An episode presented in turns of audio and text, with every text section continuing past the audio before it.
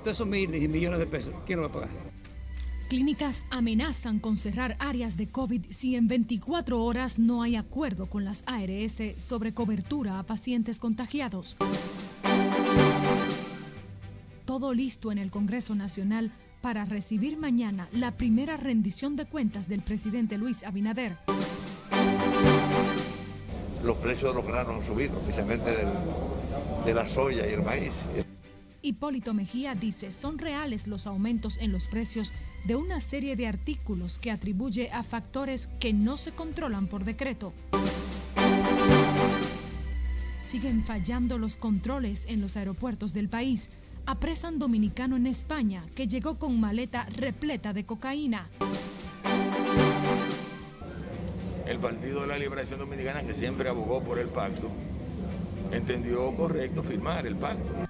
Y el presidente del PLD justifica la firma del pacto eléctrico y dice que ahora hay que darle seguimiento para que se cumpla lo acordado.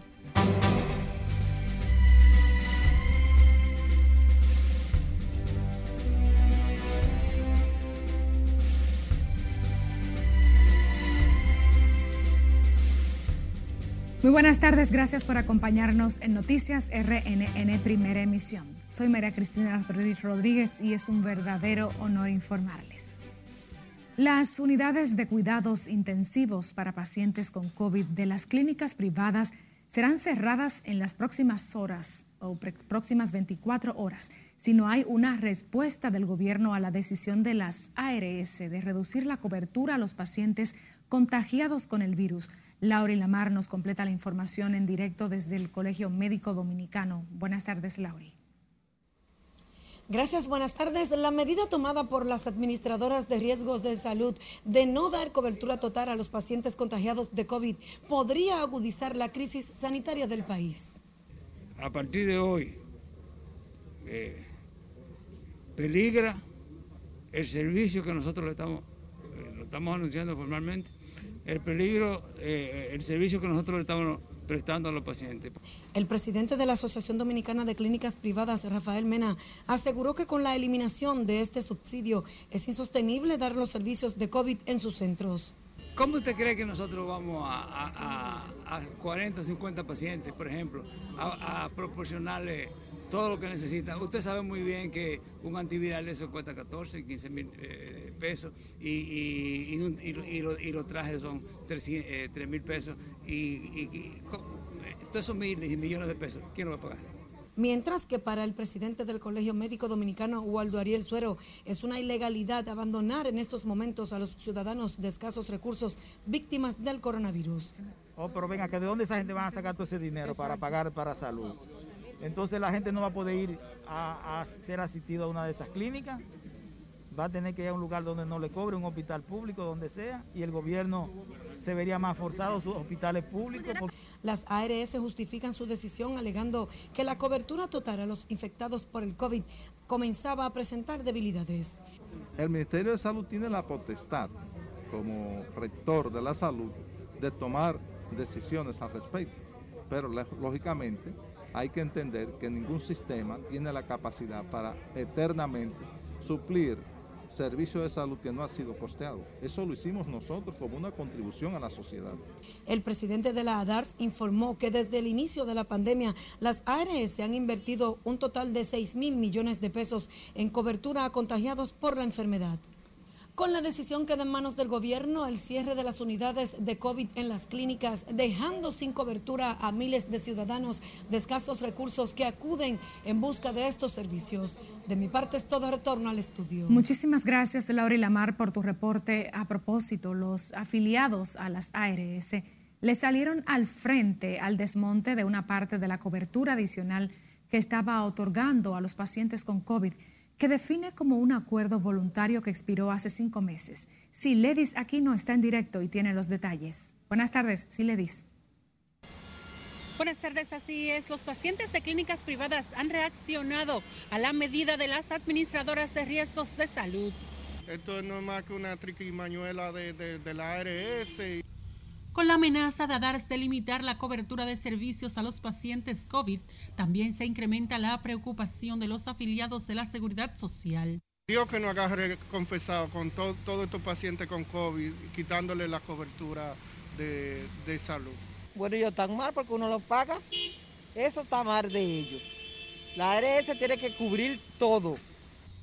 Los medicamentos recomendados para coronavirus resultan altamente costosos, lo que agravaría los magros bolsillos de la población. Por eso están pidiendo la intervención del gobierno. Tanto las ARS y el otro sector que, tiene, que tienen, tienen que llegar a acuerdo ambos para que puedan solucionar la situación. Irse del seguro porque uno paga su seguro normal y ellos están, ellos están supuestos a atender los, los pacientes. Según las administradoras de riesgos de salud, desde que inició la pandemia han estado ofreciendo servicios adicionales lo que representa una erogación de 6 mil millones de pesos asumidos por las ARS. Por el momento son los detalles que les tengo. Ahora retorno con ustedes al set de noticias. Gracias, Siledis Aquino. El obispo auxiliar de Santo Domingo, Monseñor Faustino Burgos Brisman, aseguró hoy que hasta que las condiciones no estén dadas y lo recomienden las autoridades de salud, en el país no se producirá un retorno presencial a las escuelas. Guillermo Tejeda con lo que opina el representante de la Iglesia Católica ante el Consejo Nacional de Educación sobre esta controversia. Hay que tener en cuenta el plan de vacunación del Ministerio de Salud. Monseñor Burgos Grisman dijo que hay que esperar que se elabore un protocolo de retorno a las clases, que tendrá que tener el consentimiento de los padres y el aval de las autoridades sanitarias. Y tener en cuenta lo que el Ministerio de Salud nos pueda decir en ese sentido. Entiende que lo que debe primar es la salud de todos los actores que inciden en el sector educativo. A los padres que se estén tranquilos. No es que vamos a... Todos que quisiéramos que la, que la escuela se abriese mañana mismo, hoy mismo, pero las condiciones no están dadas. Entonces, hasta que no estén dadas las condiciones, no se va a abrir ningún centro educativo, ni público ni privado, por el bien del personal docente, del personal eh, eh, estudiantil, de los padres y de todo, porque si un niño se contagia en la escuela, lleva el contagio a su casa, lleva el contagio en el, en el medio de transporte. Entonces, todo eso hay que tenerlo bien previsto. El también vicario pastoral de Santo Domingo Oeste es partidario de que el presente año escolar termine virtual y le dio un voto de confianza a educación por el éxito del programa que ha implementado. Pienso que no debemos abrir a la ligera sino después de tener todo este protocolo y es por lo tanto a los padres que estén tranquilos. Quisiéramos que se abriesen las clases hoy mismo, mañana mismo, pero no están dadas las condiciones todavía. El prelado católico llamó a esperar que se presente el protocolo para un retorno seguro y gradual a las aulas, que será presentado la semana próxima ante el Consejo Nacional de Educación. Guillermo Tejeda, RNN. De su lado, el ministro de Educación, Roberto Fulcar, eludió este viernes referirse a las alegadas presiones recibidas por el empresariado para iniciar la docencia presencial. Fulcar reiteró que el Consejo de Educación aprobó en una mesa conjunta con Salud Pública elaborar un cronograma que no ha establecido fecha para el retorno gradual a las aulas. Que en la próxima semana presentamos no solamente los protocolos para el inicio de retorno, sino también el cronograma para el inicio de ese retorno. Disculpe, si me permite, si me permite, por favor. Entonces, esperemos que se presente el cronograma. No es el rol del ministerio hacer un debate innecesario con parte de los actores. Nosotros vamos a seguir encaminando la educación preuniversitaria de la República Dominicana con la participación de todos, escuchando la opinión de cada uno y tomando, eso sí, las medidas más responsables en cada momento. El ministro de Educación ofreció las declaraciones tras encabezar el acto de presentación de las cátedras ciudadanas, la iniciativa que recoge una colección de obras educativas como los himnos nacional a la bandera y a los padres de la patria. En el acto participaron viceministros y directores regionales de educación. Unos 20.000 estudiantes, niños y adolescentes han desertado de las escuelas desde que se inició la pandemia en el país. La información la ofrece Educa, la acción empresarial por la educación, según datos arrojados por una encuesta entre padres y tutores con hijos en el sistema de enseñanza pública. Los resultados señalan que el 1.30% de los encuestados estudiaba antes de la pandemia, pero ha desertado lo que representa el, al menos unos 20 mil. Educa insiste en que una mayoría de padres favorece el regreso parcial de sus hijos a las escuelas, contra un 40% que se inclina porque siga la docencia virtual. Los médicos independientes comenzaron a recibir la vacuna contra el COVID en una actividad en la sede del gremio de los profesionales de la salud. Se trata de los médicos que trabajan en distintos centros y los pensionados. El primer inoculado en la sede del colegio médico fue el doctor Pedro Romero Dotel. No, no. Yo me levanté a las 5 de la mañana para estar aquí y puntual y ser el primero de esta, de esta cadena que inicia ahora para que todos los médicos de República Dominicana no le tengan miedo a la vacuna. Inmunízate, protégete, porque es lo único que nos va a garantizar hacer un trabajo digno, efectivo, sin temor. Se espera inmunizar a unos 300 médicos en esta jornada con la dosis de la vacuna china Sinovac. El presidente del gremio, Waldo Ariel Suero, encabezó la jornada, pero no se vacunó, argumentando que lo hará cuando le toque el momento. Otras siete personas fallecieron en las últimas 24 horas en el país a consecuencia del COVID, con lo que la cifra de muertos alcanza los 3.082, reportó hoy el Ministerio de Salud Pública. El boletín epidemiológico también reseña 576 nuevos contagios, tras realizarse 4.570 pruebas PCR para detectar el virus. Desde que comenzó la pandemia en República Dominicana se han confirmado 238.205 casos de COVID. La ocupación hospitalaria sigue bajando con 634 camas ocupadas de una disponibilidad de 2.682, en tanto que en cuidados intensivos hay 220 de una disponibilidad de 542. El Colegio Médico Dominicano inició este viernes el proceso de recertificación de los profesionales de la salud del país.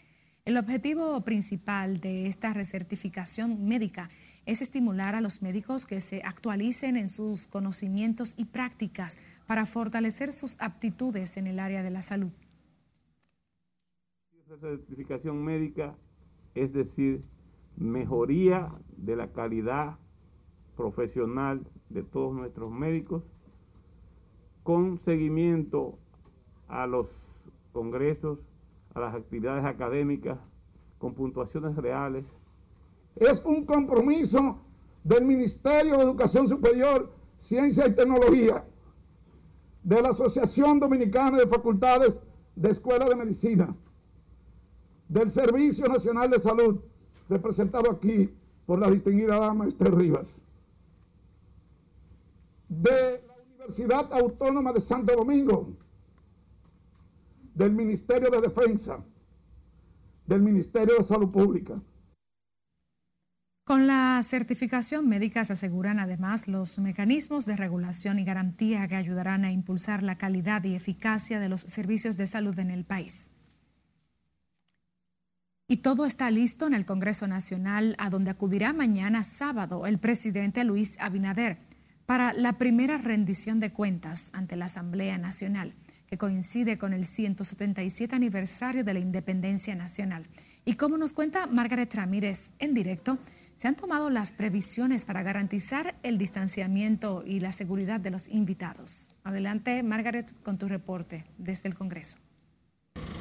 Gracias, así es. Muy buenas tardes. A menos de 24 horas para la rendición de cuenta en el Congreso Nacional se dan los toques finales al escenario que recibirá al mandatario pautado para las 9 y 45. En la explanada de la sede legislativa ya se colocó la carpa de recibimiento y justo al frente del Congreso ondea la bandera nacional. La Asamblea Nacional también fue acondicionada para que el jefe de Estado dirija su mensaje a la nación. Además de los 222 legisladores que componen la Asamblea, asistirán miembros del cuerpo diplomático y muy pocos invitados especiales. Las medidas de seguridad se han reforzado en la sede congresual, donde se colocarán detectores de metales en las puertas que dan acceso a la Asamblea Nacional. Según la agenda, los actos protocolares iniciarán a las 9 con la instalación de los bufetes directivos, tanto en el Senado de la República como en la Cámara de Diputados.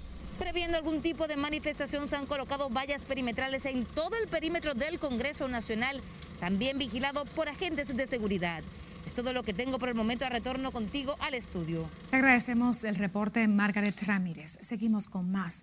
La protesta convocada para mañana por el diputado Pedro Botello frente al Congreso Nacional está camino a desactivarse con la reunión que sostendrá esta tarde con ministros en el Palacio Nacional.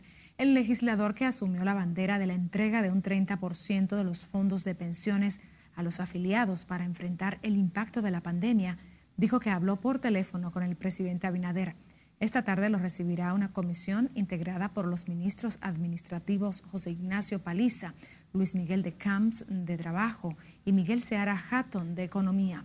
Botello dijo que si esos funcionarios ofrecen una respuesta que llene las expectativas de los trabajadores, la protesta se deja sin efecto. El presidente del Partido de la Liberación Dominicana, Temístocles Montaz, justificó hoy la firma del pacto eléctrico, a pesar de que el PRM lo boicoteó en la gestión pasada. Temístocles Montaz entiende que el gobierno y el PRM presentaron la misma propuesta, consensuadas por el Consejo Económico y Social que encabezó Monseñor Agripino Núñez Collado, por lo que el PLD no podía dejar de apoyar su propio pacto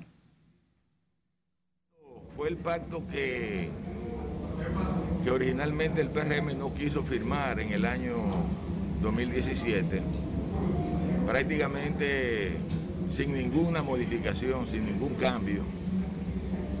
Y evidentemente que frente a ese hecho, el Partido de la Liberación Dominicana, que siempre abogó por el pacto, entendió correcto firmar el pacto. El presidente del PLD dijo, sin embargo, que lo importante es reconocer que por fin el PRM permitió que el pacto eléctrico sea una realidad.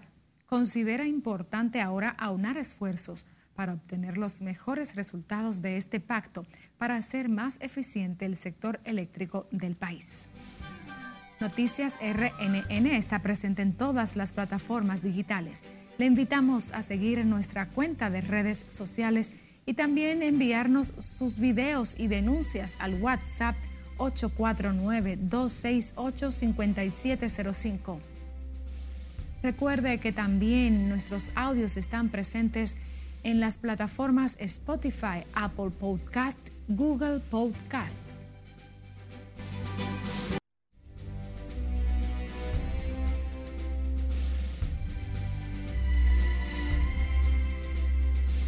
Este viernes 26 de febrero se cumple el primer aniversario de la llegada del coronavirus a América Latina, con el primer caso registrado en Brasil, lo que hizo saltar las alarmas en la región con sistemas de salud más frágiles que en Europa.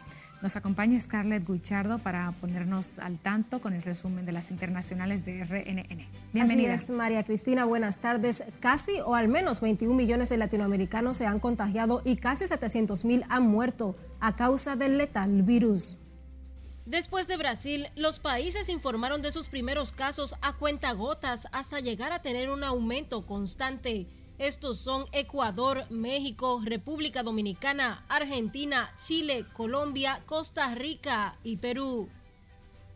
La llegada de las primeras vacunas ofrece esperanza, pero la desigualdad en el acceso a más lotes, el reto logístico y la lentitud en su distribución, además de la corrupción, invitan a la preocupación.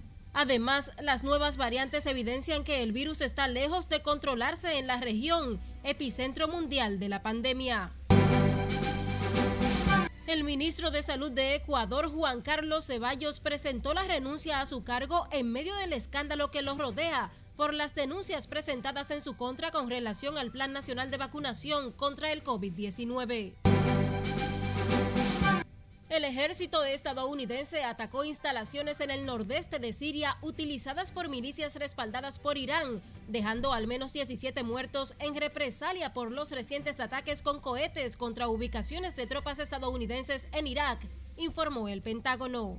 En su primera acción militar contra grupos vinculados a Irán desde que Joe Biden asumió la presidencia hace cinco semanas, el Departamento de Defensa dijo que había llevado a cabo ataques aéreos en un punto de control fronterizo entre Siria e Irak, utilizado por esos grupos destruyendo múltiples instalaciones.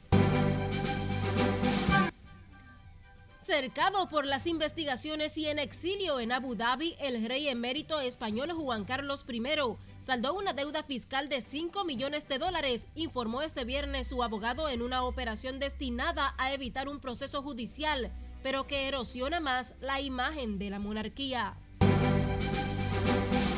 El FBI está colaborando con la policía de Los Ángeles en la investigación del ataque sufrido por el paseador de perros de la cantante Lady Gaga, durante el cual el hombre recibió un impacto de bala y dos de los tres bulldogs franceses de la artista fueron robados.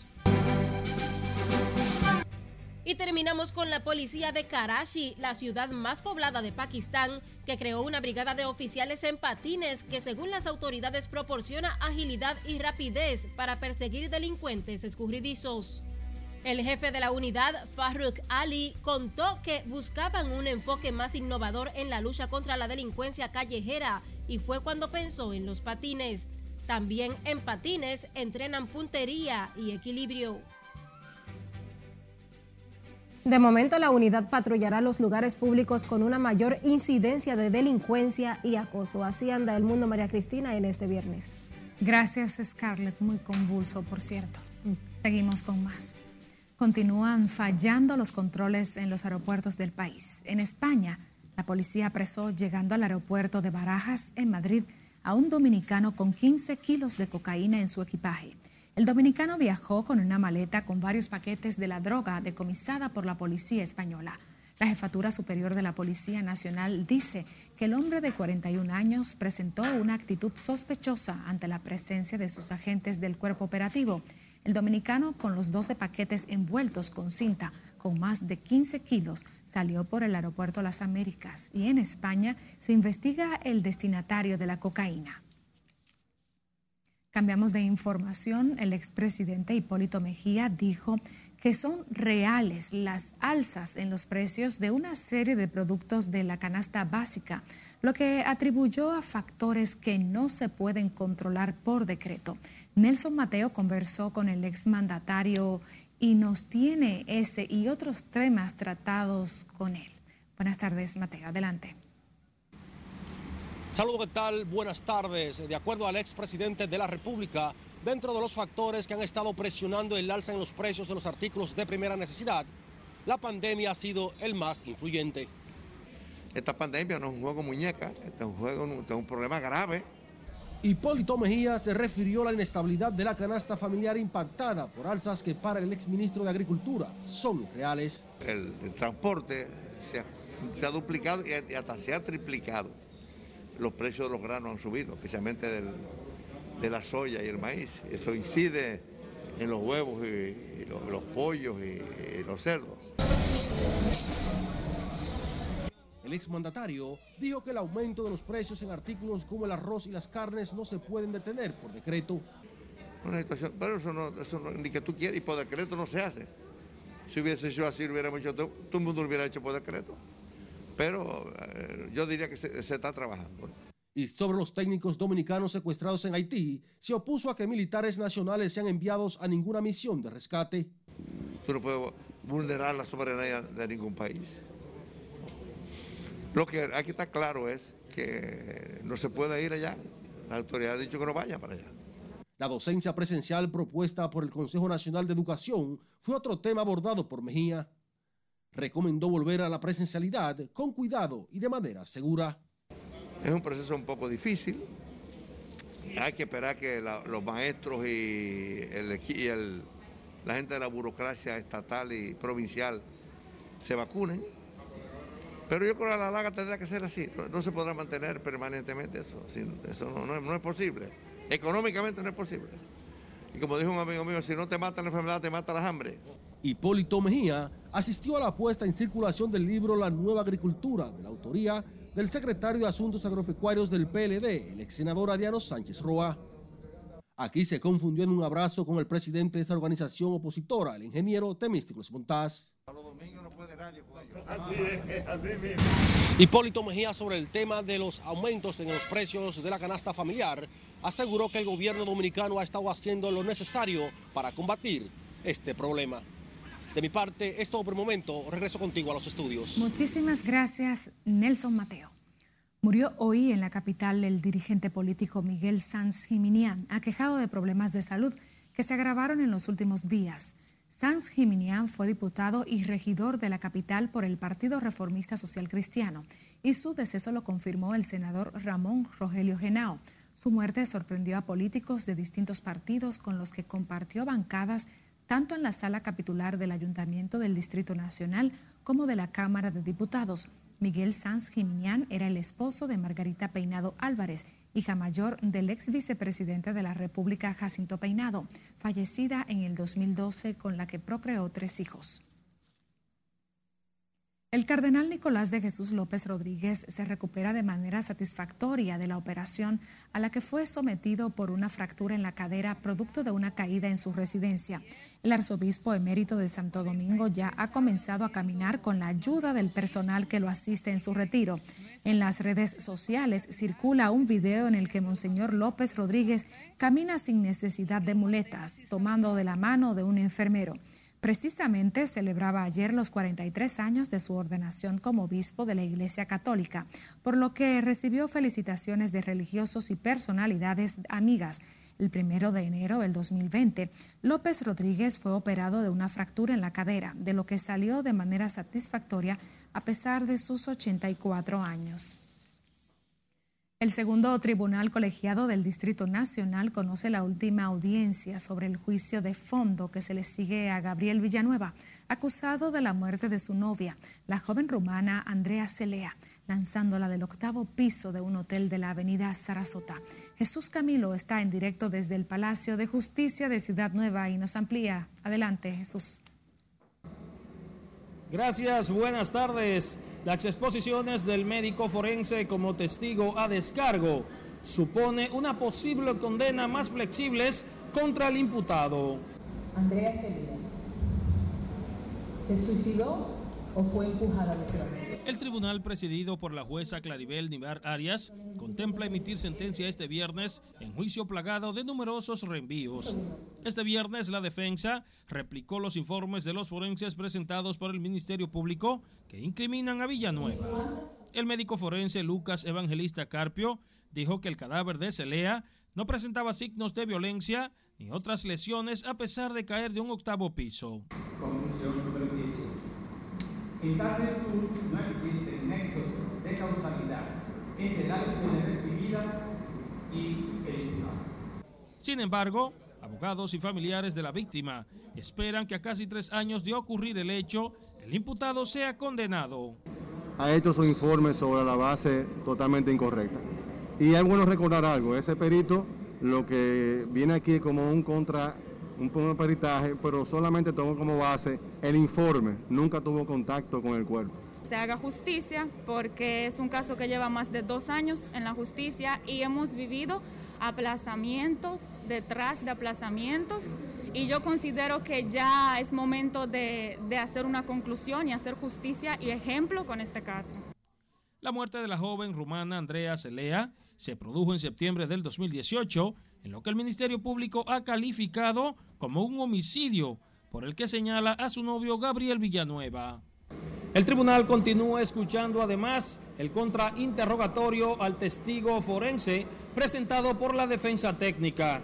Es todo lo que tengo hasta el momento. Yo regreso contigo al set de noticias. Muchísimas gracias Jesús Camilo. Nosotros agradecemos la compañía de cada uno de ustedes. Deseamos buenas tardes. Feliz fin de semana.